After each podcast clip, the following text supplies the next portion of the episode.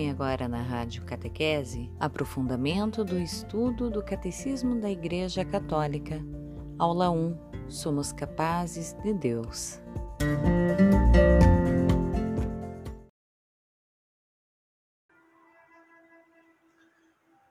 Alegria e paz, bem-vindo, bem-vinda, boa tarde. Espero que você esteja bem, esteja em paz. Hoje nós iniciamos efetivamente as aulas deste nosso curso do Catecismo da Igreja Católica e eu quero, mais uma vez, parabenizar você que está conosco e incentivá-lo, incentivá-la para que continue firme neste propósito. Tenho certeza de que você vai colher muitos bons frutos a partir do estudo e da leitura do Catecismo e principalmente a partir do método de estudos que você adotar. O material foi preparado objetivando que você retenha o essencial da leitura, pense um pouco sobre ela e depois seja capaz de transformar aquela leitura em algo que possa ser utilizado na tua atividade apostólica, no teu ministério, na tua missão. Então, que bom ter você aqui conosco. É, nós vamos né, vendo quem está chegando. Quero cumprimentar vocês, evidentemente. Faço questão. Não é? Pode ir dizendo o teu boa tarde. Pode ir cumprimentando as pessoas aí. Deixa eu ajustar o ângulo desta câmera. Pronto, pronto, pronto. Deixa eu ver, muito bem. Somos várias pessoas aqui ao vivo, tá? Que bom, obrigado. Vamos ver se falta alguém. É, perfeito. Tem alguém que não chegou ainda, né? É comum. Um, é muito importante, gente, lembrar que nós teremos uma dupla interação. Os materiais serão postados nos grupos de WhatsApp, tá? E as pessoas vão interagir aqui, conosco aqui, tá bom? Isso é bem importante. Perfeito, perfeito. Deixa eu ver o que vocês estão escrevendo aqui. Estão conseguindo me ouvir? Pronto, aqui quanta gente chegou aqui, né? Ótimo, que beleza. Ah, deixa eu cumprimentar vocês. Ana Paula Francisca, boa tarde. Que bom que você está aqui. Poliana Castro, Adriana Donelá, Nilmara Dias, Mônica Neves, Vander Clayton Gomes, Zulia, Zuília Prado, Ruth Coimbra, Luciana Silva, Elizabeth Aparecida, Gisele Teles, Patrícia Santos, Andréa Sadioro, Edneia Faria, Eliette Fernandes, Helena Romano, Raimundo Menezes, Vânia Duarte, Ayrton Sará, Olides Silva, Meire Joca, Elizabeth Aparecida, Érica Mayumi, é quase uma chamada aqui, não é? Mariângela Urias, Ingrid Cotrim, Helena Fernandes, Esmeralda Paraíso, Mia Hadi,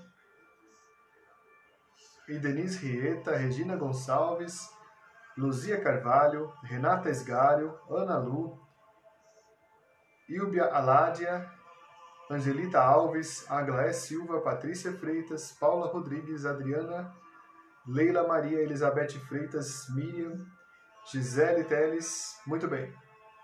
Tá bem. Bastante, gente. E aqui não consigo mais falar o nome de vocês. Já pulou bastante aqui, né? Pronto, que beleza. Que maravilha. Janice, Elisete, Júlia de Lima, né, Júlia? Seja bem-vinda, viu, Júlia? A Júlia é uma menina exemplar. Ela é acólita, é catequista e tem 16 anos, né, Júlia? Que bom, vocês todos aqui. Pulou muita coisa, como sempre. Tá bem. Gente, bem-vindos então, bem-vindas, tá? Que bom. Esta primeira aula eu vou começar fazendo uma, é, uma, um rápido percurso teológico, tá bom? Eu farei um rápido percurso teológico e depois disso a gente vai é, aprofundar para as perguntas e respostas de vocês, viu? É, quero que você traga contribuições porque é uma aula feita de forma interativa também. Não pense que você vai é, apenas ouvir alguma coisa. Eu queria que você falasse também, que você perguntasse, tá? Estamos vendo aqui as interações de vocês, obrigado. É, faço aqui o primeiro conteúdo, depois a gente volta para as perguntas sobre material, sobre estratégia de estudo que eu quero dizer para vocês. A primeira consideração que eu posso dizer a vocês é que nós somos capazes de Deus, é o título dessa aula, o ser humano é capaz de Deus. Porém, para que o ser humano chegasse a isso, se você já está anotando, pode começar a anotar já. Né? Para que a pessoa humana fosse capaz de perceber que nós somos capazes de entender a presença de Deus na realidade, é preciso fazermos uma viagem no tempo e no espaço. O nosso texto sagrado, a Bíblia, começa com as palavras mais importantes que a gente pode perceber nesse sentido. No princípio, Deus criou o céu e a terra. E aí, o escritor sagrado descreveu de modo poético como foi a criação da realidade por uma divindade que estava acima da realidade. Quando eu digo realidade, eu quero que você imagine a existência material que nos cerca, não é? Você, por exemplo, faz parte da existência material. O texto sagrado mesmo nos diz que nós somos temos uma dupla natureza, uma natureza humana, porque somos matéria, somos como aquela argila que o primeiro homem, a primeira pessoa foi feita. Mas nós temos algo diferente daquela argila, algo que a anima. Nós temos exatamente isso, a anima, ou seja, a alma. Né? A palavra anima é a palavra em latim para é, a, a, designação de alma. Temos o sopro divino que a divina majestade de Deus colocou nas pessoas. Então, para que nós chegássemos a essa compreensão, foi preciso uma caminhada na história da humanidade. Até que a pessoa percebesse que nós somos diferentes dos animais, que nós temos um objetivo para estar aqui, isso levou um certo tempo. Essa foi uma grande conquista da humanidade. A revolução trouxe uma grande conquista. Para quem gosta de ler, eu posso até indicar os livros. Preste atenção nas minhas indicações e preste atenção no que eu falo para você não fazer julgamento errado, sabe? Existe um historiador que é, inclusive, estou olhando para o livro dele aqui naquela estante, mas não alcanço agora. É, é o Yuval Noah Harari. Ele tem alguns livros muito interessantes. Ele tem um livro dele, por exemplo, que se chama Homo Deus e tem um outro livro que se chama Sapiens. São livros que ele, como historiador, detalhe muito curioso, ele é, ele é israelense e é ateu. Mas as constatações que ele faz, da, na, observando a evolução dos, da humanidade nos últimos milênios, são fascinantes. Nos ajudam a nos colocar teologicamente diante do mistério de Deus. Mas você pode pensar, ah, mas como é que esse rapaz, esse historiador ateu pode nos ajudar? ele nos ajuda assim, gente, quando ele nos abre diante dos nossos olhos o extenso panorama da evolução dos seres humanos nesta Terra. É algo fascinante, é algo fascinante. Conhecer a história da evolução da civilização é conhecer também para você e para mim que temos um olhar teológico as marcas de Deus, né? Eu tenho um retiro que eu prego, esse só presencial, esse nunca vamos fazer ele assim, é, à distância chamado Teografia, as marcas de Deus na história humana. A primeira parte da teografia é justamente olhando para a manifestação de Deus na história. Ele, que é uma pessoa é, da academia, das ciências, é uma pessoa da história, olha para a realidade e vê algo fantástico, mas eu e você que somos iluminados pela revelação, podemos ver algo a mais além disso, né? Você conhece certamente aquele aquele adágio, né, aquele comentário que diz assim: pode porventura uma bomba ser jogada em uma tipografia e sair o mais perfeito dos romances? Não pode. A tipografia é onde são feitos, onde, onde eram feitos os livros antigamente, né? Ali havia o nome se chama tipo porque havia milhões de letras, de todas as letras ali. Os tipos eram colocados na prensa e depois eram as prensas colocavam as páginas em ordem. Uma coisa absolutamente incrível, mas extremamente trabalhosa. Ou, então hoje não, a gente pode lembrar disso. Não é possível que alguém jogue uma bomba em uma tipografia e saia dali um romance. Não, vai sair chamas. Por que estou dizendo isso? Na visão dele é o acaso que levou a acontecer tudo isso, mas na nossa visão é um princípio inteligente chamado Deus. Ao longo da história humana, o catecismo da Igreja Católica começa com o homem, né? ele começa falando do homem e não falando de Deus ao longo da história humana, nós fomos percebendo essas teografias, essas que tudo que existe não é a, possibilidade do acaso, mas que existe uma inteligência atuando na realidade, tá bom? Anote esse ponto então. Existe uma inteligência divina transcendental atuando na realidade onde nós vivemos. Eu, a primeira pergunta que os seres humanos talvez se fizeram no início dos tempos foi: quanto vale uma vida? No início dos, da nossa civilização, isso não está tão distante assim, está há cerca de 20, 30 mil anos atrás, era muito frequente resolver tudo pelo conflito. A guerra era um imperativo. A gente vê marcas dessa barbárie, dessa selvageria nas páginas mais antigas da Bíblia. O Antigo Testamento se conecta com essa fase primitiva da humanidade. Né? E as guerras são frequentes ali. A pergunta quanto vale uma, uma vida, eu pergunto para você hoje, certo? Eu vou citar mais um pensador aqui. Ele não é tão profundo assim nesse sentido, mas eh, o que ele fala é interessante. Há um escritor chamado Augusto Cury, é um médico. É, os livros dele tratam mais ou menos do mesmo assunto, mas nesse, o que ele, uma intuição interessante que eu acho que ele teve foi que ele descrevendo a mente humana, como ela funciona, ele dizia que é o grande milagre da vida, porque processos químicos, processos biológicos, processos complexos que escapam à explicação simples de uma pessoa. É, essa descrição deste médico, parece-me que é um neurologista, não é? Eu já li os livros dele, sei que você também já leu. É, recomendo, né? Recomendo sim. Mas a visão dele é interessante nesse sentido. O que vezes que nós muitas vezes acabamos não percebendo a riqueza do que nos cerca, o milagre da vida. Olha só os dados que eu vou te trazer para a gente começar. Tudo isso é aula de introdução ao catecismo, tá? Se eu te perguntasse quantos anos você tem, você poderia me dizer, deixa eu olhar vocês aqui, né? Deixa eu olhar aqui. Se eu perguntasse, por exemplo, para a Clícia, que está dizendo boa tarde, quantos anos você tem? Ela poderia dizer 30, 20. Se eu perguntasse para a Verinha Santos, que é de Recife, quantos anos você tem? Ela poderia dizer a idade dela, um número qualquer. Ana Lúcia, a Orlinda, a Nadir, o João Batista. Então, a gente tem uma idade que nós achamos que temos, né? Quantos anos você tem? Pensa nessa pergunta que eu vou te fazer. Só para a gente entender o raciocínio que eu quero chegar você vai dizer a tua idade. Agora eu vou dizer que, por algum acaso, você pode estar enganado, pode estar enganada. Sabe por quê? Esta idade cronológica que eu e você temos não é suficiente para revelar a idade da nossa existência. Olha só que interessante. Como brasileiros, nós temos 500 anos de sociedade. A nossa sociedade faz parte de uma civilização chamada civilização cristã ocidental.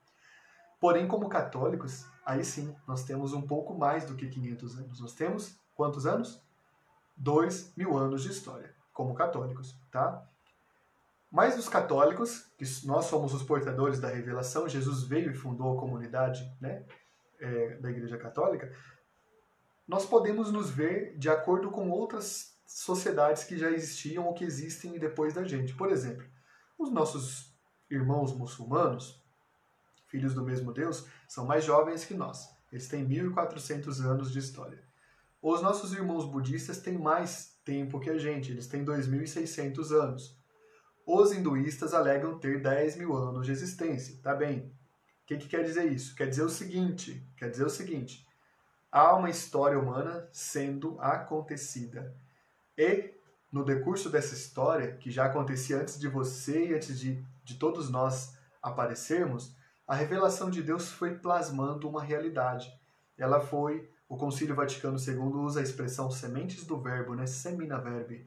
Ela foi colocando nas culturas e nos povos pontos de luz. Ou você acha que uma pessoa que, por exemplo, está numa civilização tão diferente da nossa, está ou foi desassistida pelo Espírito Santo? Não foi, tá? Acontece que nós somos os sucessores dos judeus, né, do povo da antiga aliança. O Espírito Santo semeou em todas as culturas. Essa é a nossa teoria, né? E na, em uma cultura que o cultivou, que cultivou as sementes do verbo, que foi a antiga aliança, ela se abriu para a graça e aí Jesus pôde nascer nessa cultura, tá? Foi uma escolha também, foi, foram feitas escolhas, tá bom? É, não, não falamos que os judeus ou nós somos predestinados à, à, salvação. Isso não existe no pensamento católico. Não existe essa predestinação. O que é a predestinação? Você, por exemplo, deixa eu pegar vocês aqui, né? Não pegar vocês, dizer o nome de vocês. A Patrícia Freitas, que entrou agora, por exemplo, né? Tudo bem, Patrícia? Eu não posso nunca dizer que a Patrícia está predestinada a determinados atos circunstanciais na vida dela. Que ela, por exemplo, vai se casar com uma pessoa lá das Bahamas, que ela vai ter cinco filhos, nada disso. A, a, história da Patrícia é ela que vai construindo. A minha história, a tua história, nós vamos construindo. Tudo isso, gente, para fazer a abertura do catecismo. A história humana é construída. Então a nossa história acontece dentro de um quadro onde está acontecendo uma história cósmica, cósmica, tá bom? Agora olha só, eu falei de algumas sociedades, eu falei dos nós católicos, claro, né? Nós somos a, a nova aliança, a eterna aliança. Falamos também dos muçulmanos, dos budistas e dos hinduístas, só para dar essa, esse referencial de tempo. Alguns irmãos antes, alguns irmãos depois. Mas se eu te perguntar qual é a tua idade, você podia dizer então para mim, dois mil anos de tradição que eu tenho numa civilização, isso ainda seria insuficiente se você reparar que como Homo sapiens, essa espécie que somos você e eu, esse corpo que nós habitamos, nós somos uma espécie, né? Você sabe que os homens chamados homens das cavernas tinham várias espécies. Você já deve ter visto aquela imagem é, muito famosa de um macaquinho saindo da caverna e ele está encurvado, andando de quatro patas e vai se levantando, se levantando, até que ele se que ele fica de pé e ele é um homem, né? E aí ele vai e senta no computador. Você deve ter visto essa imagem. Pois é, aquela imagem é muito curiosa porque está um mistério aí. Ela tem uma falácia, uma mentira quase, digamos assim. A gente sabe que nós temos um ancestral, mas não dá para achar esse ancestral, tá? Isso aqui é coisa científica, mas é só para explicar o dado teológico também. É... Como Homo sapiens, nós temos 3 milhões de anos. A gente não consegue ver muito antes disso, antes desses 3 milhões de anos. E a gente sabe que nossos primos Homo neanderthalenses, Homo da Ilha de Flores, tem vários, né? O Australopithecus, eles conviveram e de alguma forma sobrou só a gente. Isso não vou entrar no, no, no tema aqui hoje. Mas a gente tem 3 milhões de anos nessa forma humana. A gente faz parte dessa longa história que a divindade está assistindo. Já que vocês vão entender por que, que eu estou fazendo essa, essa explanação. Mas se a gente voltar um pouquinho no tempo ainda, como terráqueos, nós temos 5 bilhões de anos. A, história, a história que nos cerca tem 5 bilhões de anos, que é a idade da Terra. Tudo isso, gente, para dar uma noção da grandiosidade que nos cerca nós não conseguimos ver com clareza 10 anos atrás da nossa existência. Como é que você acha que nós vamos ver com clareza toda a história eterna que existe antes de nós? Se nem nesse pequeno fragmento, nessa rocha periférica que nós habitamos, que é a Terra, nosso planeta acolhedor, a gente consegue ver com clareza tantas maravilhas que foram criadas e foram colocadas é, antes que nós aparecêssemos, não é? Estudar teologia especificamente estudar a teologia católica a partir do catecismo, é ter a coragem de se abrir para um olhar em profundidade sobre uma realidade mística que nos cerca, sobre uma realidade profunda que faz com que nós entendamos qual o sentido da nossa vida, qual o sentido da nossa existência, por que estamos aqui e qual é o grande sentido de tudo que existe, que é muito extenso para a nossa mentalidade. Mas vamos lá, vamos à frente. Já vou ver vocês aqui para a gente interagir. A gente pode pensar um pouquinho mais longe ainda. A gente pode ir na origem da matéria que constrói o nosso planeta. Eu tenho certeza que muitas vezes você já se pegou lendo o primeiro capítulo de Gênesis, que é belíssimo, repleto de símbolos. Este capítulo, aliás, merece uma aula só para ele. Ele é esplêndido. Trata de todas as coisas que nós estamos falando aqui. Olha só. A origem da matéria que constrói essa realidade foi criada pela divindade, né? num tempo imemorial, que é quando o escritor sagrado colocou que o Espírito de Deus pairava sobre as águas. Olha que interessante isso. Então, as estrelas, os cachorros, a lua, as flores, as moças, as bicicletas, as casas, as árvores, é? as naves espaciais, tudo isso faz parte de uma história comum. E no princípio dessa história tem uma inteligência acima do que nós conseguimos perceber. Mas existe uma inteligência. Toda essa estrutura material que abriga a vida foi plasmada a partir desta inteligência suprema. Rapidamente, para a gente fechar essa parte e passar para a seguinte. Imagine o seguinte, só para dar mais uma ideia da temporalidade, tá? Da temporalidade.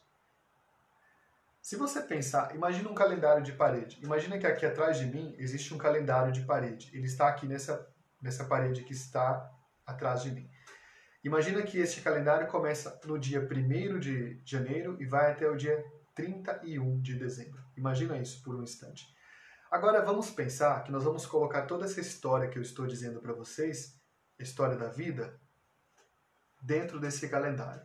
Imagina que no dia 1 de janeiro nasceu o planeta Terra, tá? No dia 15 de fevereiro apareceram as primeiras chuvas com água. Essas chuvas com água eram ácidas e não era a água que você e eu conhecemos para tomar, H2O, não era essa água. Era uma água chamada HD2, que é uma água diferente. É, na verdade, essa água existe no planeta Terra ainda, é a maior parte da água que tem no planeta. H2O é uma água rara, na verdade. Curioso, né? Pois é. Então isso aí apareceu no dia 15 de fevereiro, tá? No dia 3 de maio, nesse calendário imaginário que eu e vocês estamos imaginando, apareceram as primeiras bactérias. E no dia 14 de novembro apareceram os primeiros vertebrados. Olha só, lá no fim do ano, 14 de novembro, aparecem os primeiros vertebrados, que são os primeiros organismos que conseguem se articular. No dia 10 de dezembro, os primeiros anfíbios, que são seres que saem da água e começam a caminhar no solo firme. No dia 15 de dezembro, acontece uma coisa mágica. E aí você, mulher, você, menina que está nos ouvindo, certamente você já recebeu flores de presente. E você merece todas as flores do mundo mesmo. Você é bela como uma flor. Nesse dia 15 de dezembro aparece algo incrível na realidade é, do mundo, da matéria. As flores se abrem pela primeira vez. Não pense você que eram flores como agora, como essas que você recebe de presente, né? não são. Eram flores muito diferentes, que são as ancestrais dessas flores, mas elas tornaram possível que a vida existisse. Agora, no dia 17 de dezembro, aparecem os primeiros pássaros também não eram pássaros como esses nossos. Eles eram seres que conseguiam voar com as suas barbatanas. Eles eram quase peixes que voavam e andavam na terra também. Umas coisas bem estranhas. Agora, olha só, vamos para o último dia desse calendário imaginário. Imagina comigo esse calendário, tá? Tentando colocar a história humana até o ponto em que você está dentro desse calendário. Às 8 horas do dia 31 de dezembro, acontece, às 8 horas da manhã, acontece uma coisa curiosa aparecem os primeiros seres humanos nessa, nessas oito horas da manhã. É, só que não eram ainda, não éramos nós, eram os nossos ancestrais que a gente perdeu a cadeia deles. Somente às 23 horas e 45 minutos do dia 31 de dezembro vão aparecer os seres humanos que são os Homo sapiens, ou seja, há pouco, pouquíssimo tempo, né? Então, olha que interessante. Isto faz a gente pensar uma coisa importante tudo para responder à, pergunta do catecismo, tá? Tudo isso para a gente abrir o catecismo.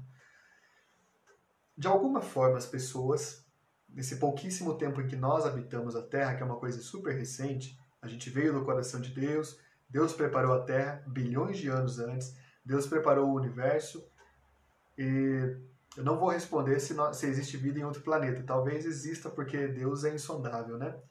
mas eu estou falando do nosso ponto de vista, nossa relação teológica com Deus.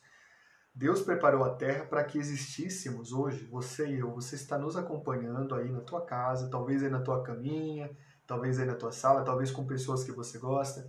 Você está vestindo roupas confortáveis, você se alimentou hoje.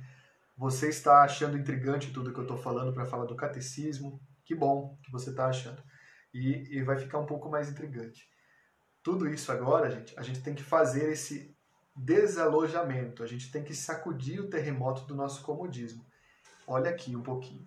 Quem imaginar que estudar a Sagrada Teologia Católica é fazer uma espécie de catequese mais ou menos igual a gente conhece? Não é. A gente vai fazer um mergulho nas fontes do mistério. A gente não vai entrar exatamente no mistério porque aqui não é uma aula de mística. Não é o mini retiro aqui também. Mas a gente vai fazer sim uma, uma aproximação daquilo que cerca o mistério. Pense, pense comigo por um momento. As, os primeiros seres humanos que começaram a pensar, eles viam um fogo acontecer por um raio que caía, eles não tinham noção do que era. Eles achavam que era o Deus raio. Eles viam um rio caudaloso transbordar, inundar as casas de palha que eles tinham, as cavernas. Eles não sabiam reagir, eles sofriam, eles choravam. Eles talvez não sabiam falar os nossos primeiros ancestrais mas eles achavam que ali havia a divindade, o Deus Rio. A partir desses sinais que eles foram lendo, sinais de força, de poder, de glória, eles foram identificando que há uma ordem superior no universo. E foi a partir disso que Deus conseguiu ir falando a eles, porque eles então já conseguiam entender a, linguagem da natureza, que é uma linguagem preciosa onde Deus se manifesta, a linguagem da preciosidade, a linguagem da raridade. E aí eles começaram a pensar o seguinte: há uma coisa que nos torna diferentes das árvores que nos abrigam, porque nesse tempo as pessoas moravam nas árvores, às vezes nas cavernas. Há uma coisa diferente dos animais que são bonitos. Você já viu os olhos de um animal? Quem faz a experiência de gostar de um animal tem dificuldade, inclusive, depois, né, de continuar comendo os animais aí, né? Enfim, não é, não é o tema daqui, mas aqui é um animal expressa uma beleza muito grande, expressa uma perfeição também. Essas primeiras pessoas foram percebendo que havia alguma coisa que os tornava diferente. Quem sabe o que é isso? É o dom da consciência. A consciência nos fazia ser diferentes. Olha um dado que a ciência nos traz nessa primeira conversa teológica. Aquela imagem que achava que, eram, que éramos descendentes dos, dos chimpanzés ou dos macacos, evidentemente é falsa. Eles são sim nossos parentes mais próximos, mas nós não evoluímos do macaco porque senão a gente seria uma espécie de macaco também. O DNA que eu e você compartilhamos com um primata é curiosamente semelhante, tem 98,7% de semelhança. E apenas um pouquinho ínfimo nos diferencia deles. O que faz isso pensar? Faz a gente pensar. Faz a gente repensar exatamente a nossa origem, a nossa natureza. Olha para mim um pouquinho, preste atenção no que eu vou te perguntar. Imagine uma laranjeira. Imagine uma laranjeira carregada de frutos. E eu vou te perguntar: o que produz esta laranjeira? Diga para mim, escreva aqui, o que, que você acha que produz uma laranjeira? Deixa eu ver o que vocês vão responder. laranjeira produz algumas coisas. Vamos ver se vocês acertam. Muito bem. Ela produz folhas, evidentemente, ela produz frutos, ela produz é, outros materiais, mas, claro, o fruto, né? Obrigado, estão colocando aqui. Mas olha que interessante, ela produz flores. É muito interessante você parar para pensar que as folhas da laranjeira vão cair no chão e vão servir de crescimento para outras futuras laranjeiras que nascerem ali. Mas algo que a laranjeira produz são as flores. As flores darão origem, na verdade, a outras laranjeiras. Como você explica que de um mesmo tronco possam cair, possa cair uma parte preciosa que são as folhas e outra parte possa se elevar e transformar-se em outras plantas? Esta comparação é para a gente entender o seguinte: que existe uma diferença entre evolução e progresso. É aqui que os ateus não entendem. Até aqui a conversa podia agradar católicos e ateus, sabia disso? É. Até aqui essa conversa podia agradar talvez cientistas é, muito racionais e, e cientistas piedosos. Agora a gente vai partir para uma questão curiosa. Se a laranjeira produz ao mesmo tempo folhas e flores, toda essa realidade criada pela divindade, pela transcendência, também produz duas coisas diferentes. Ela produz ela, ela deu origem àqueles seres que têm uma vivência imediata e ela produz aqueles seres que somos nós que temos uma vivência transcendente, você e eu. Há uma diferença entre evolução e progresso. Algumas coisas evoluem, outras nunca progridem. A gente até pode ter tido no passado um progresso físico. A gente, por exemplo, agora sabe andar de pé, no passado não sabíamos. Mas a evolução e progresso não são dos mesmos conceitos. Evolução Aqui eu quero que você entenda no sentido moral. Nós podemos evoluir moralmente, isso demora muito para acontecer. O progresso não, ele acontece rápido. Pôncio Pilatos, quando estava fazendo o julgamento com Jesus, não trocou mensagem de WhatsApp com Caifás, o sumo sacerdote, porque nenhum deles tinha WhatsApp, porque não existia celular, porque não existia essa tecnologia. Hoje nós temos. Se o julgamento de Jesus fosse hoje, certamente haveria troca de mensagens por meios eletrônicos. O progresso aconteceu. Eu quero dizer isso. Em dois mil anos apenas, que é um fechar de olhos, o progresso aconteceu. Mas, no decorrer mais é, longo da história, a evolução humana, a evolução moral, é lenta para acontecer, ela vai acontecendo lentamente. O mesmo julgamento que as pessoas fizeram naquele tempo contra Jesus é possível que façam hoje se ele voltar de novo. E por que, que eu estou dizendo para vocês? Para dizer isso. O catecismo tem um. E a gente vai chegar nesse mesmo ponto lá no encerramento do catecismo. Há uma, teolo, uma teoria da evolução, sim, mas o progresso moral é complicado. Uh, eu perguntaria para você: progredimos realmente ou a gente ficou fechado em nós mesmos? Vieram os patriarcas, vieram os profetas e por fim veio o próprio Deus para trazer para a gente iluminação, para fazer com que nosso, a gente chama de conversão, né? Com que a nossa evolução moral acontecesse. Será que ela aconteceu? A gente pode olhar para a nossa realidade e se perguntar: a tua missão como formador, como catequista, eu sei que a maioria de vocês é catequista, mas aqui há padres, há irmãs nos acompanhando, há ministros da palavra, pode ser que haja alguém de outra religião, tudo bem, seja bem-vindo também. A tua missão neste curso, querido e querida, é entender que você faz parte de uma realidade muito maior do que se apresenta aos nossos olhos.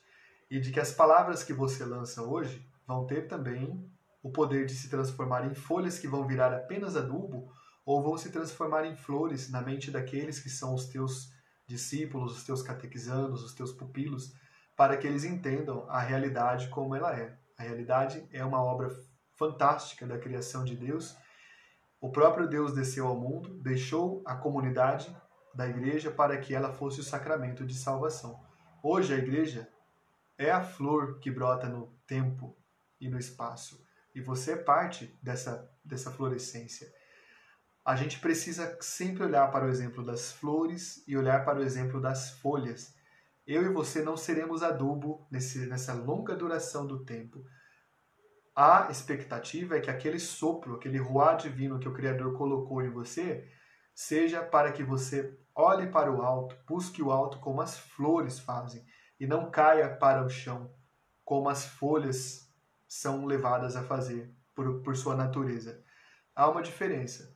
A folha não escolheu ser folha, e a flor também não escolheu. Foi determinado pela natureza da laranjeira. Mas, nesta realidade cósmica que nós estamos, você e eu temos algo que eles não tinham. Nós temos a liberdade humana. Então, as coisas, a partir de uma visão católica sobre a realidade, podem ser muito diferentes. E eu e você podemos fazer uma revolução no mundo. Tudo pode ser muito diferente. Começando pela forma como nós entendemos a pessoa humana, como nós entendemos a realidade. As pessoas são coisas? A grande pergunta que o catecismo vai nos fazer também é essa. Depende da tua resposta e depende da tua ação, será possível identificar qual a tua compreensão de Deus, esse Deus que se revelou no Antigo Testamento e se confirmou no Novo Testamento e hoje está presente no mundo. E a igreja traz a iluminação desse Deus no mundo. As pessoas foram criadas para serem amadas e as coisas foram feitas para serem usadas. A razão pela qual o mundo está um caos é porque as coisas estão sendo amadas e as pessoas estão sendo usadas. Por isso, este curso de catecismo e esta é a aula inaugural, efetivamente, vai te dar uma profundidade sobre qual o sentido da vida, qual a tua ação no mundo, qual a importância de você estar aqui hoje, não foi, não foi, aliás, não foi coincidência, foi a providência santíssima. E eu quero então, nesse sentido, te convidar a que, lendo o catecismo, faça como Sua Santidade, o Papa Bento XVI, sempre falou. Né? Tá aqui, inclusive, tá no meu, eu marquei aqui, eu vou citar para você. É, ele citou João Paulo II, e João Paulo II falava o seguinte, se eu localizar aqui nas minhas anotações, né? Ele falava na sua carta Fidei Depositum, ele falava que o catecismo da Igreja Católica deve ser algo usado para iluminar e dialogar com a realidade e com o mundo. Olha as palavras do Santo Padre. Aqui o Papa João Paulo II, em seguida Cardeal Ratzinger. O Concílio Vaticano II não devia, em primeiro lugar, condenar os erros da época, mas, sobretudo, empenhar-se em mostrar serenamente a força e a beleza da doutrina da fé. O Sagrado Catecismo que nós vamos estudar, meu querido e minha querida, tem esse mesmo princípio. Ele é um farol potente que joga sobre todas as realidades ao nosso redor uma luz iluminadora, aquecedora, profunda. O catecismo não serve de trincheira para aqueles que querem, numa visão pequena, sem conhecer nada da história humana, sem conhecer nem a própria história da igreja, se encastelar nas suas pequenas certezas. O catecismo vai muitas vezes te deixar incomodada, incomodado nesse sentido, mas será algo muito bom. Esse incomodamento, eu vou chamar essa palavra nem existe, né? Mas essa, esse incômodo que você vai ter vai te ajudar a fazer o mesmo movimento daquela semente de laranjeira que faz na terra quando ela começa a criar as pequeninas raízes e a colocar as primeiras folhinhas para fora. Ela vai rachar a terra, mas em compensação ela vai te levar a, até a luz do dia e a tua vida nunca será a mesma depois disso. Quero te agradecer por ter me ouvido nesses minutos, nesses 30 minutos, e eu quero agora conversar com vocês. Esta foi a primeira aula. Eu abrangi, de certa forma, rapidamente, se você entendeu né, os temas, mas a minha preocupação agora, falando catequeticamente com você, é que eu quero saber se você está, é, está se acostumando, como está sendo a sua aproximação com o tema do catecismo, o que você está achando da metodologia. Essa primeira aula foi metafórica de propósito, tá bom? Que eu queria dar uma, uma dimensão da grandeza do catecismo. E eu pensei, eu acho que vamos pela história humana. O catecismo começa pela história humana. Agora eu quero ouvir vocês, tá? Deixa eu ouvir, ouvir o que vocês estão dizendo aqui. Vamos lá. Tem muita gente chegando agora, que bom. Vamos lá. A Carmen Real diz: infelizmente, evolução moral lenta e evolução tecnológica rápida demais. Sabe o que, o que alguns o que alguns historiadores ateus dizem, Carmen, é que assim, eu, eu como historiador, eu tenho que ler todos os historiadores para saber. Mas eu tenho uma visão católica da, da realidade, né? Mas eles têm uma conclusão curiosa, né? E eles, eles sempre vão quase perto do catolicismo e voltam com medo, né? Voltam assustados. O Humberto Eco, por exemplo, que é uma pessoa brilhante e fantástica. Só faltou ser católico, mas tudo bem, não tem problema não. Deus o ama assim mesmo, né? ele falou algo parecido com o que eu vou dizer agora. Ele falou que se não fosse a Idade Média acontecer, a Idade Média foi um período em que a evolução moral aconteceu, mas a evolução tecnológica ficou meio estagnada. Se nós tivéssemos um arranque tecnológico lá no tempo do Império Romano até hoje, eu não sei o que, que teria de sobrado de mundo, né? Porque talvez a gente já teria bomba atômica há muito mais tempo, teríamos guerras piores há muito mais tempo, né? Muito bem, obrigado pelo teu comentário então. A Maria Inês gostou da comparação, ela escreveu linda comparação, obrigado Maria Inês. Aparecida, depois vai assistir tudo e anotar de, devagarinho, né? Pronto, a Vila Nir. Palavras são sementes, são sim. A igreja é a flor. E você é a flor também, viu? Você também é a flor. Até você, rapaz, que está me ouvindo aí, é, é flor também, né? Deixa eu ver aqui. Muito bem. Vocês entenderam o que eu falei aqui? Ficou claro para vocês? Eu quero, eu quero combinar uma coisa aqui chamada pacto de transparência. Anota no teu caderno isso aí. O que, que é o pacto de transparência? Alguma coisa que você não entendeu no catecismo, alguma coisa que você não entendeu na minha fala, você tem que falar. Sabe por quê? Um comunicador ruim é aquele que não deixa clara a mensagem. Sabe? É aquele que não consegue deixar clara a mensagem. O melhor comunicador de todos os tempos foi um comunicador que inventou um gênero chamado parábola foi Jesus. Ele deixava uma mensagem clara ao mesmo tempo para os doutores da lei, que eram cultos, sabiam várias línguas, tinham estudado a vida inteira, mas deixava clara a mensagem também para uma pessoa simples, tá bom? Deixa eu ver o que vocês estão dizendo aqui. Vamos lá. A Tita Tavares diz: importante isso, estudar o catecismo da Igreja Católica abre nossos corações para sermos melhores catequistas. Abre sim, Tita abre os nossos corações para sermos seres humanos melhores, sabe? É incrível, é fantástico. Sem dúvida, melhores católicos. Etienne, mudança de estratégia do magistério da igreja, que costumava condenar os erros dos pensadores, filósofos e cientistas. É, Etienne, sabe por quê? A igreja também ela é formada por pessoas, né? Você e eu somos igreja. A igreja sempre foi a grande guardiã do conhecimento e da cultura. Num determinado momento, ela sofreu um processo de difamação chamado iluminismo. Iluminismo não teve nada de iluminista, na verdade. Os filósofos iluministas, eles são dogmáticos, são autoritários, são ruins de diálogo, mas eles foram muito influentes na sociedade da época, que foi o século 17 e 18. E por causa disso, isso acabou levando a igreja a se proteger, a se colocar numa defensiva terrível, né? E, aí, e depois demorou para a gente tirar o escudo, porque toda vez que você, somos assim você e eu, toda vez que a gente se fecha numa proteção, aquilo fica pesado e nos ajuda a ficar mais engessados. A igreja teve esse processo, mas a gente já passou por isso, né? E a gente hoje ilumina o mundo de novo, continuamos iluminando o mundo, né? Que bom.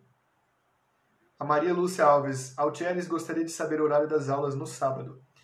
Queridos, aproveito então para fazer uma uma consulta a vocês. Para mim fica bom às 16 horas, que é esse horário, já que eu tenho vários compromissos ao longo do dia no sábado. Aliás, eu nunca descanso, né? Porque eu tenho muita coisa para resolver com vocês. Faço aula com as dioceses. Hoje eu tive aula com parte da Arquidiocese de São Paulo, né? Ontem com parte da Arquidiocese do Rio. Então, é, eu quero que vocês digam aqui que horário ficaria bom para vocês. Eu não quero fazer concorrer com as Divinas Eucaristias que vão ao ar daqui a pouco, às 18, 19 horas, tá? Então será sempre às 16. Agora eu consulto vocês, se vocês quiserem, tá bom? 16 horas. Deixa eu ver o que mais. Deixa eu ver. Ah, perfeito. Tá pulando muito rápido aqui. muito bem, tá pulando muito rápido aqui. A, pre, a previsão de término aqui, queridos, é de uma hora só, sabe? Para não cansar vocês, eu tenho pavor de cansar vocês, eu não gostaria de cansar vocês. Mas eu, eu ao mesmo tempo, eu reservei três horas para este encontro aqui, para que, se vocês têm dúvida, possa responder suas dúvidas. Como hoje nós somos 300 pessoas ao vivo nos acompanhando, eu faço questão de ter essa interação com você. Detalhe, a tua dúvida pode ser a dúvida de outra pessoa, tá? Nestas falas aqui, queridos, preste atenção no que eu vou dizer. Eu não vou explicar capítulo por capítulo do catecismo, não. Eu vou pegar partes mais densas e vou simplificar numa metáfora e trazer para vocês. Já que o estudo que vocês estão recebendo no grupo de WhatsApp é um estudo bem completo e ele está muito didático, sabe? Mas ainda assim, muitos de vocês têm a opção de me encontrar no grupo aí, né? no, no, no no WhatsApp e perguntar alguma coisa. Eu gostaria que perguntasse aqui, porque a minha resposta lá pode demorar.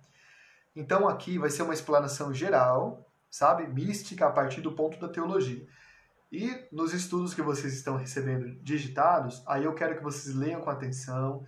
Muita gente já me falou assim: nossa, eu tenho catecismo há, sei lá, 10 anos. Teve uma pessoa que me falou isso, né? A Ana Maria, por exemplo. Mas é bonito que ela falou, não é para ela passar vergonha. Ela falou: Eu tenho o catecismo há 10 anos guardado na minha casa.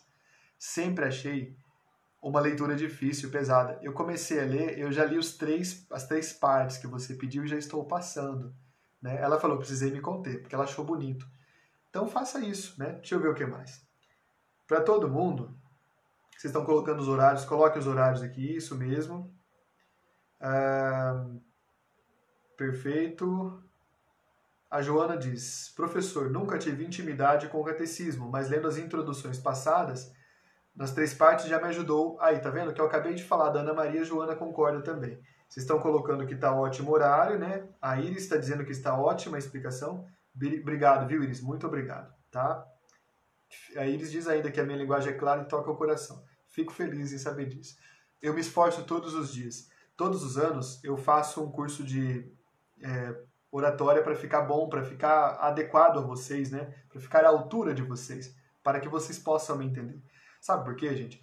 Aquelas pessoas que se acham muito cultas é, e falam difícil, elas só estão falando difícil, elas não estão sendo claras, né? E ser claro é um trabalho que a gente tem, né? Eu tenho que ser claro com vocês, que vocês são claras com as pessoas. É o que eu queria dizer. A Joana está pedindo para eu entrar uns minutos antes, eu entro sim, tá bom? A Miriam, a Hades, quer e diz que tá bom esse horário. Muito bem. A Carla também, a Noeli também, a Patrícia Sá também. A Patrícia Santos, não entendi a sua introdução. Acho que devo ler mais vezes o primeiro capítulo para compreender melhor a sua introdução. Patrícia Santos, pode ser, pode ser que haja sim uma dificuldade às vezes em entender. Resumindo o que eu falei hoje aqui nesses 30 minutos antes foi uma extensa realidade foi criada por Deus para que você e eu vivêssemos nela. Agora cabe a você e a mim ter um olhar em profundidade para perceber isso. É isso que o catecismo fala, tá? Resumi aqui em duas frases. Perfeito. Vamos lá. A Helena Romano pergunta: Você vai falar mais sobre Deus porque hoje falou mais do ser humano? Helena, segundo a intuição do Papa João Paulo II e do Papa Bento XVI, o catecismo começa com o catecismo começa com o ser humano, sabe por quê? Porque foi a grande criação aqui nessa realidade. Nós somos fruto de Deus e por isso nós temos imagem e semelhança. O catecismo anterior, o catecismo de Trento, partia de Deus para falar do ser humano. O catecismo da Igreja Católica parte do ser humano para falar de Deus. Sabe por quê? Há duas formas de falar de Deus. Há uma forma chamada catafática e uma forma chamada apofática. Numa forma, a gente diz que é possível falar alguma coisa de Deus. Na outra forma de falar de Deus, diz o seguinte: não é possível falar nada sobre Deus, porque Deus está completamente acima da nossa categoria mental. Por isso, falar da realidade de Deus não é igual falar da realidade humana. Lembra quando eu uma vez, numa, dessas noites, falava para vocês que uma religião lançou um, um, filme chamado Nosso Lar? Vocês lembram disso? Aí algumas pessoas foram ler, ver o filme Nosso Lar e ficaram decepcionadas porque era um filme que falava de um céu, de um paraíso, mas era igual à Terra, tinha delegacia, tinha ônibus, tinha rodoviária. Pois é. A realidade divina, na verdade, ali muita gente já percebeu que aquela religião imagina como é o céu, mas não tem noção de, de nada, né? ali muita gente percebeu também que a realidade superior do paraíso, a realidade do mundo acima do nosso mundo, não está simplesmente acessível. Por isso, para falar de Deus, a teologia parte sempre do homem, da pessoa, da mulher. Entenderam? Então a sua pergunta foi essencial. Eu gostei da sua pergunta. A Vânia Duarte. Deus criou de um só homem todo o gênero humano para habitar a superfície. Capítulo 18. Fixou os períodos determinados e os limites para que os homens procurassem a Deus e se esforçassem para atingir e encontrar. Me responde, Altieres, não entendi. Uh, o que, que você não entendeu? Deixa eu ver aqui, Vânia Duarte. Deixa eu ver o que, que a Vânia não entendeu. Espera aí, quer ver? Deixa eu ler de novo aqui. Ó, o capítulo, o capítulo 18 está dizendo assim. Deixa eu pegar o capítulo 18 aqui. Deixa eu ver se eu acho aqui, né? Nessa, nas minhas anotações. O capítulo 18, gente, está dizendo que. É o capítulo ou parágrafo 18? Deixa eu achar aqui. Só um minutinho que é o parágrafo 18, né? Enfim, mas eu vou respondendo enquanto eu localizo aqui. Ó, gente, o título dessa aula é A Pessoa é Capaz de Deus, né? Homo capax Dei, né? como diz em latim. A palavra homo serve para designar pessoa em latim também, né? Persona capax Dei. Ah, nós somos capazes de perceber que existe uma realidade além da realidade que existe. Muitas pessoas têm vontade de perceber essa realidade e aí, por exemplo, acreditam em coisas malucas, fantasma, disco voador, saci pererê e tudo mais. O grande milagre da vida também, também está acima do que a gente consegue perceber. Tem os anjos, tem os santos, tem a milícia celeste, existe isso de fato. Mas o grande milagre da vida e da existência também está diante de nós hoje. O tempo em que nós estamos passa por um processo de desencantamento que eu falei para vocês, que é uma uma dificuldade que as pessoas têm em perceber o mágico, o milagroso, o místico na nossa vida. Mas ele existe. Os sinais de Deus estão por toda parte. E a pessoa humana é capaz de perceber esses sinais de Deus sim e perceber mais uma coisa, que ela está neste mundo com uma missão. Você está nesse mundo com uma missão, você não veio a passeio aqui, ou você não está por acaso aqui. Por mais que a nossa vida às vezes seja ruim, seja difícil, a gente não pode perder de vista isso, tá? Deixa eu ver o que mais aqui. Vamos lá. A Ana Paula diz: Estou gostando de estudar o catecismo. Lindo quando fala que Deus se auto-revela. Revelação divina, se doa. Deus não cessa de atrair a pessoa a si. E somente em Deus a pessoa há de encontrar a verdade a felicidade. Ana Paula, muito bem, exatamente, viu? Deixa eu ver o que mais aqui. A Camila Barbosa pergunta de novo sobre a noção de evolução e progresso. Eu, eu explico de novo. Camila, Deus mandou ao mundo os sinais. Deus mandou os patriarcas e os profetas, como a gente sabe na história da salvação. E Deus veio ao mundo que é Jesus. Tudo isso, o Espírito Santo foi planejando para que acontecesse uma evolução moral que nos abrisse os olhos para vermos Deus. Acontece que a gente tem uma noção de progresso, a gente faz a nossa civilização progredir. Daqui a pouco estaremos morando em outros planetas. Isso é um progresso. Mas quando isso acontecer, eu fico me perguntando: será que a nossa evolução moral foi capaz de nos levar a olhar para a pessoa que está na sarjeta? Hoje, nós já somos capazes de atingir a Lua, por exemplo. Somos capazes de fazer coisas incríveis, mas há pessoas que precisam cavucar a terra para tentar encontrar uma raiz para sobreviver. Quer dizer, progresso nós temos, mas e o nosso senso moral? Aonde que está a nossa capacidade de entender que nós todos fazemos parte de uma realidade superior? Nós não temos isso ainda. É isso que eu falo que há uma diferença entre progresso e evolução. Progresso técnico e evolução moral, tá? O catecismo ajuda a gente a entender. Deixa eu ver o que mais aqui, gente. O que mais? A Sueli diz assim: Não achei tão fácil os capítulos iniciais. Fico sempre na dúvida se estou entendendo tudo ou não. Sueli, é normal. É normal, tá? Sabe por quê, gente? Quem de vocês está lendo o catecismo pela primeira vez? Escreve para eu saber aqui, por favor. O catecismo é uma obra de referência. É a primeira vez que você vai lê-lo, mas não, não será a última. Uma leitura profunda como essa, bela, simples, ainda precisa que você volte algumas vezes nele, sabe? Para você ir se aprofundando. Eu quero dizer para você o seguinte, então. Para você que está achando difícil, não se preocupe. Tudo é uma questão de progredir, tudo é uma questão de você se aprofundar. Leia, grifa, pergunta, eu estou com uma dificuldade nos últimos dias de responder aqui, porque de repente não acordo com 300 mensagens mais, eu estou acordando com 700 mensagens. Vou parar de falar o meu telefone, não é? Mas eu vou responder. Leia, e eu estou dizendo, me pergunte se for o caso. Em algum momento eu vou chegar na tua dúvida. Procure se informar, busque ferramentas aí para você procurar uma referência. Se alguém escreveu o catecismo, foi capaz de criar aquele texto. Eu e você também seremos capazes de entender. Pense assim. E eu quero te dizer o seguinte: quando você estiver achando difícil, para, toma um café. Olha que horário maravilhoso agora, né? 16 horas, 51 minutos. Vai ali, toma uma água, toma um cafezinho, faz ali uma, uma, uma coisa que você gosta de fazer, descansa e volta, sabe? Como eu falo para os meus meninos e meninas catequizandos e catequizandas, eu falo, eles também leem o catecismo, sabe? É, é, incrível. A gente já leu alguns livros da Bíblia inteira, eles também leem o catecismo. Eu falo, a hora que você cansar, pega o teu celular, vai lá jogar um joguinho que você gosta, mas não fica muito tempo. Joga o joguinho, volta, pega de novo aquele capítulo, lê, faz o resumo. A parte que você não entendeu é importante. Não joga ela para fora, não passa. Você precisa ter um caderno de anotações, precisa ter, só do catecismo. O que, que você vai colocar nesse caderno? Você vai colocar em cores diferentes, se você puder. Coloque aquela parte que tem sempre no fim do estudo dirigido, escreva as perguntas ali. E com cor diferente, coloca, eu não entendi essa parte, isso é bem importante, tá bom? Deixa eu tentar ver mais perguntas aqui. O José Batista disse assim, com toda essa novidade, perdeu. Mas eu acho que estava dizendo assim, é difícil às vezes entender, mas é porque é novidade, né? É, gente, é isso mesmo. A Marinalva também perguntando, por que o catecismo começa falando do homem e, e não de Deus? Nossa, muita pergunta, tá pulando aqui. Eu quase não vou conseguir pegar as perguntas, hein? Eu já expliquei, gente, que começa falando do homem e da pessoa, na verdade, porque a pessoa é a criação humana. No sentido do amor, eu e você somos imagem de Deus, tá? É mais fácil começar falando do mundo que nos cerca, porque tudo está em direção a Deus. Esse é o motivo. Eu usei o exemplo da, da planta, o exemplo da, da laranjeira, do pé de laranja. Ela cresce em direção a Deus.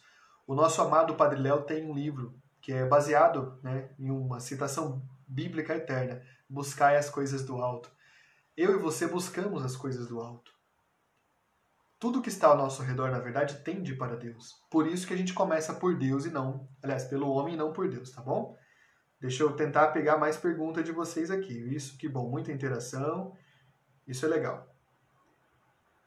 A Nadir, estou tendo um pouco de dificuldade no entendimento do catecismo. Acho que é novo em vida, mas já aprendi um pouco e estou amando. Nadir, eu vou dar um coração para você, eu vou dar um coração, tá bom? Pronto, aqui tá o teu coração aqui, ó, querida. Obrigado, viu, Nadir Gomes. Ó, gente, não pense você que vai ser uma assim, uma mão com açúcar, sabe por quê? Olha o que eu vou dizer agora, presta bem atenção eu e você somos cheios de, de olhar as coisas que não estão certas no nosso redor. Eu vou falar uma coisa que não está certa no nosso redor agora, ao nosso redor. A gente está com um péssimo hábito na Igreja do Brasil de pegar as coisas muito mastigadas. A gente faz as coisas muito caseiramente. Não pode, não pode. O catecismo tem um leve grau de dificuldade, mas eu quero que você se coloque neste ano como grande objetivo da tua vida. Eu quero que você coloque isso. tá? Eu posso contar com você? Coloque como grande objetivo você ler o catecismo. Eu quero que você em 2020 possa terminar esse ano dizendo: Este foi o ano em que eu li o catecismo. Depois que você fizer isso, você vai saber que este foi o ano em que você deu um salto na tua compreensão da igreja, na tua compreensão do teu ministério. Sabe por quê? Posso falar uma verdade verdadeira? Eu acho muito estranho ministro da palavra, eu acho muito estranho seminarista, noviça e catequista que nunca leu o catecismo da Igreja Católica e, e, se, se propõe a ensinar as pessoas. Eu acho que uma pessoa que não leu precisa ler, porque eu não quero falar que não está autorizado, mas eu quase sou levado a isso. Você tem que ter lido o catecismo para você falar de Deus. Tá difícil às vezes? Tá, tá difícil. É pecado você achar que tá difícil? Não é, não é pecado. Mas você tem que contribuir com o teu grau de esforço para isso, gente. Não existe faculdade para você se tornar uma evangelizadora, um evangelizador, uma catequista, um ministro. Não tem essa faculdade. Isso é dom, é carisma. Mas existe uma coisa chamada esforço, existe uma coisa chamada contrapartida. Eu quero que você pense nisso que eu estou te falando hoje. Faz com que em 2020 você tenha um esforço, nem que você se desligue de algumas coisas que você esteja fazendo. Agora, por exemplo, a maior parte das dioceses não está tendo catequese. Use esse tempo para você ler, para você estudar, tá? Não pense que vai cair mastigadinho para você. Não pense. Eu estou dando um tempo precioso do meu tempo e faço isso com carinho porque amo vocês, mas eu quero que você tenha compromisso comigo. Eu estou admirado que nos grupos de catecismo tem 3 mil pessoas. Aqui nesse grupo tem apenas 1.300. Eu estou vendo que tem gente que deu o nome, tirou vaga de outra pessoa e de repente vai sumir. Isso me deixa muito triste. Eu quero que você escreva para mim agora, eu me comprometo. Se você escrever que se compromete, você vai ter uma postura de estar presente. Vai ser muito facinho? Não vai ser tão fácil, mas vai ser muito agradável, vai ser muito enriquecedor e eu repito, eu prometo isso. Você não vai sair a mesma pessoa. Mas eu quero que se escreva aqui para mim, todo mundo aqui, essas 310 pessoas que estão nos acompanhando agora. Escreva aqui, eu me comprometo. E você que assistir esse vídeo depois, porque está trabalhando, porque não está aqui agora, escreva aqui, eu me comprometo. Me comprometo aqui a ficar fiel do início ao fim nesse curso, tá? Você não, não como diz Jesus no Evangelho de Lucas, não coloque a mão no arado e olhe para trás. Assim você não vai servir para entrar no reino de Deus, tá bom? Nossa, mas que ameaça é essa? Não é ameaça, gente. Eu e você temos que dar um passo na catequese do Brasil. Passou da hora, está passando da hora, o sinal dos tempos está aí, sabe? Hum, quem me acompanhou no último mini curso percebeu que um dos itens lá dos fatores internos da igreja perder tanta gente é que a nossa catequese é fraca. Quando eu falo catequese, eu estou incluindo toda a catequese, tá? Então, preste atenção no que eu estou dizendo. A nossa catequese do nosso pároco, da nossa religiosa, da nossa coordenadora, minha, do nosso ministro da palavra, do nosso seminarista, da nossa noviça. Todo mundo é parte da catequese, não é só catequista. Mas eu acho que às vezes a nossa catequese fica muito fraquinha e a gente não se aprofunda. Então, eu carinhosamente, eu sou como eu digo para vocês, né, eu sou cria das catequistas. Eu estou dizendo carinhosamente para você. Chegou o momento de você subir um pouquinho o degrau, subir o nível. Sabe por que muitos catequistas às vezes desanimam do seu ministério, muito, até muito padre, às vezes, muito ministro por aí, ministros leigos, ministros ordenados? Porque fica muito ao resto do chão, nunca levanta voo, nunca, sabe? Quem já namorou aqui? Né? Eu já namorei, já tive essa experiência benéfica, né? Isso é incrível, né? Espero me casar um dia, inclusive. Quem já namorou sabe que o namoro começa a se desgastar e não se transforma em casamento quando aquilo para de ser fantástico, quando você para de ver intensidade, quando você para de ver que a outra pessoa não te vê como especial e você também não vê ela como especial. Aí acaba o namoro, tá? Você não pode deixar isso, essa rotina maligna entrar no teu ministério. Olha para o teu ministério com a importância que ele tem. Guarda o teu ministério no teu coração e cuida dele. Cuidar dele significa hoje, para você que está me ouvindo, saber que mesmo que seja difícil, um pouquinho difícil, não é tão difícil assim, você tem que hoje, 2020, ser um pouco melhor do que em 2010, do que, um pouco melhor do que no ano 2000. Entendeu, gente? Isso é imperceptível, mas vai acontecendo. Valorize o teu ministério. Hoje, por favor, aproveita essa chance que nós estamos tendo. É uma chance única. E muita gente ficou de fora porque não teve vaga. Por isso que eu estou pedindo para você e vocês foram muito fiéis escrevendo aqui. Eu me comprometo. Eu gosto de trabalhar com vocês, sabe? Faço questão. Ó, eu, eu, eu quero, nesse sentido, me apresentar. Eu não sou assim um grande exemplo, mas eu quero me apresentar como exemplo para vocês. Como vocês sabem, eu sou professor universitário, eu sou o consultor da, da editora católica mais importante do Brasil, pelo menos em número, em volume, né? Ela é a mais importante, todas são importantes, eu quero dizer isso. Mas ela é a mais expressiva. Eu poderia só me dedicar à minha vida profissional, mas eu faço isso com muito amor porque eu acredito que as centelhas de luz que você lança na vida das pessoas faz a diferença. Como fez a diferença para mim? Como que não pode fazer a diferença para outras pessoas, não é mesmo? Então eu acredito em você, tá bom? Eu tô vendo as reações de vocês aqui dizendo que se comprometem, estou gostando. Muito obrigado. Não não parem, por favor. Vai ter dia que vai ser talvez um pouquinho mais difícil, vai, mas olha, não é muito longo, é um curso só de pouco tempo, sabe? E eu, eu afirmo, eu prometo, eu prometo, eu que vocês se comprometem, eu vou dizer para vocês que eu prometo a vocês. Você escreveu eu me comprometo, eu vou dizer eu prometo. Eu prometo que você sairá outra pessoa depois deste estudo, tá? Eu vou me esforçar ao máximo por isso. Tá bom? Deixa eu ver aqui. Que bom, que bom saber o retorno de vocês. Que bom saber o retorno de vocês. Muito bom. É, e outra coisa, quando eu falava para vocês do nosso pacto de transparência, anota no teu caderno isso, pacto de transparência é o quê? Eu aprendi com uma namorada fantástica que eu tive, né? O pacto de transparência era quando alguma coisa não estiver indo bem, tem que falar, tem que ser sincero. Hoje o nosso pacto de transparência vai ser assim, meu e seu. Que se não ficar claro alguma parte, você vai falar. Quantas vezes for preciso, porque eu sou infinitamente paciente, sou, tá? Sou muito paciente quando algum tópico do catecismo talvez não ficar claro, por exemplo, hoje uma, uma querida pessoa me falou o seguinte, deixa eu achar que eu talvez não lembre, eu tô com tanta contato, mas é uma catequista que me perguntou assim, o que é, o que é a, a economia da salvação? Eu expliquei para ela que economia da salvação, na verdade, é apenas um sinônimo de história da salvação. Aí faz sentido, né? Porque tem alguma palavra no catecismo, gente, que não está muito clara. E aí vocês me perguntem, porque tem também, tá? O catecismo é claro, mas ele tem algumas coisas que às vezes não estão claras, né? Que bom, queridos, que bom. Muito bem. Então eu acho bem inadmissível um catequista ter a oportunidade de fazer um curso e sair no meio do curso. Eu acho vergonhoso, sabe? Eu acho que é vergonhoso sim. Me envergonha como catequista. Então eu não quero que vocês abandonem, não. E eu vou até na tua casa. Se for o caso, eu vou te buscar, tá bom? Tá bom. Olha só, a Perla está dizendo: eu me comprometo em comprar o catecismo e ler. E se você não quiser comprar, Perla, o nosso, o nosso grupo colocou o catecismo digitalizado lá, tá? Centenas de pessoas disseram para mim: eu comprei o catecismo.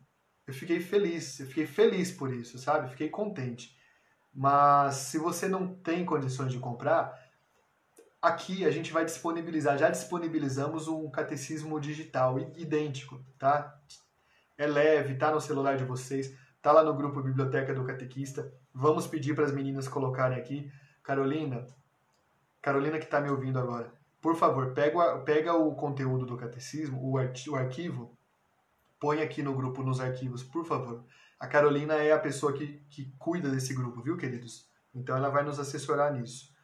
A Vânia Duarte diz que nós te amamos. A Vânia Duarte, eu amo vocês também, viu? Com certeza, amo muito vocês.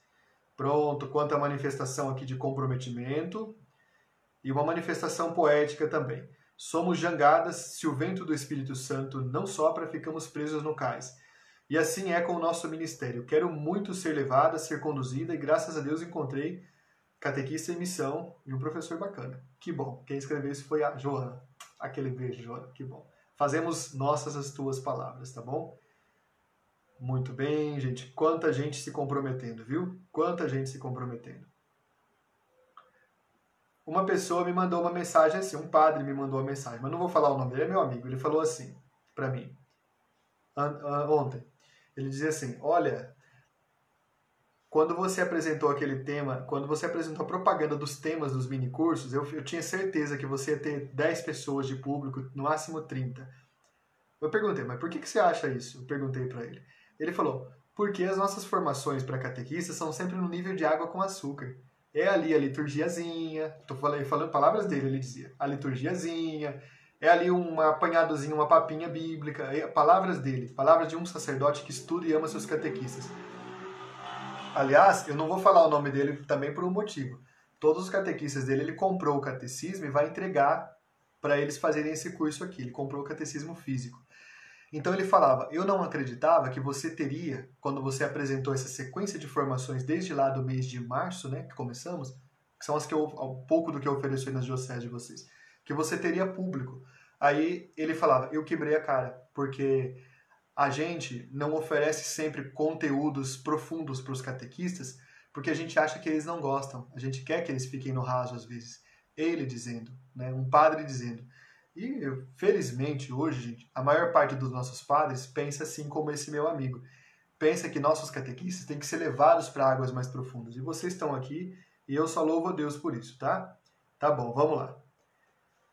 Ariane diz: O seu trabalho missionário para a catequese no Brasil é bênção de Deus que nós devemos assumir como compromisso e beber da sua fonte. Ariane, obrigado por isso. E eu vou dizer para vocês: bebam sim, enquanto a gente pode contribuir, enquanto eu posso contribuir com vocês, bebam, aproveitem. Né? A gente nunca sabe o dia de amanhã, não é? A nossa passagem pela Terra é muito curta. Pode ser que no dia de amanhã, não sei, eu vou, sei lá, para outra, outra missão, né? Eu não gostaria, aliás. Tá bem. Mas enquanto eu estou com vocês, eu quero que vocês vão para a parte mais profunda, sim, viu? Muito bem. A Luciana Artuso diz: Eu não o conhecia, mas estou muito admirada com sua determinação e disposição em compartilhar todo esse conteúdo maravilhoso. Obrigado, Luciana. Obrigado. Essa determinação é só fruto de gratidão, gente. É fruto de gratidão. A catequese é uma força poderosa na Igreja do Brasil. É um... Gente, somos um milhão de catequistas. Um milhão. Há pessoas que, que acham que somos só 500 mil, mas não é. Aquelas pessoas que trabalham com evangelização de diferentes níveis, que não têm o nome de catequistas, são também.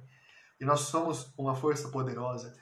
Eu e você podemos fazer o Brasil parar de ser folha e ser flor, a gente tem esse poder nas nossas mãos. E eu não estou falando de uma questão política, não. Eu estou falando de uma questão de profundidade, sabe? Levar os brasileiros a um encontro com a transcendência. Que bom, que bom. Vendo vocês aqui, né, comentando. A Zuília diz: Vamos, coragem! Pobre homem, foge um pouco de tuas ocupações, põe de parte os cuidados que te absorvem, dá um pouco de tempo a Deus e repousa nele. É uma poesia, né? Obrigado. Muito bem, muito bem, queridos. Uh, perfeito. Olha só, a Aparecida Santos diz assim: Convidei algumas amigas que me disseram que não entendiam o catecismo, mas ninguém veio. É uma vergonha, é uma vergonha uma pessoa que é catequista. Eu não gosto nunca de usar palavras assim. Porque a gente nunca sabe a história da pessoa, mas, gente, está sendo oferecido o curso e está sendo oferecido o catecismo.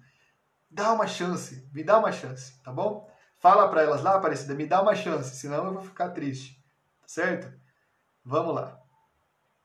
Muito bem, gente. Quanto comentário aqui. Fantástico, fantástico. Ah... Legal.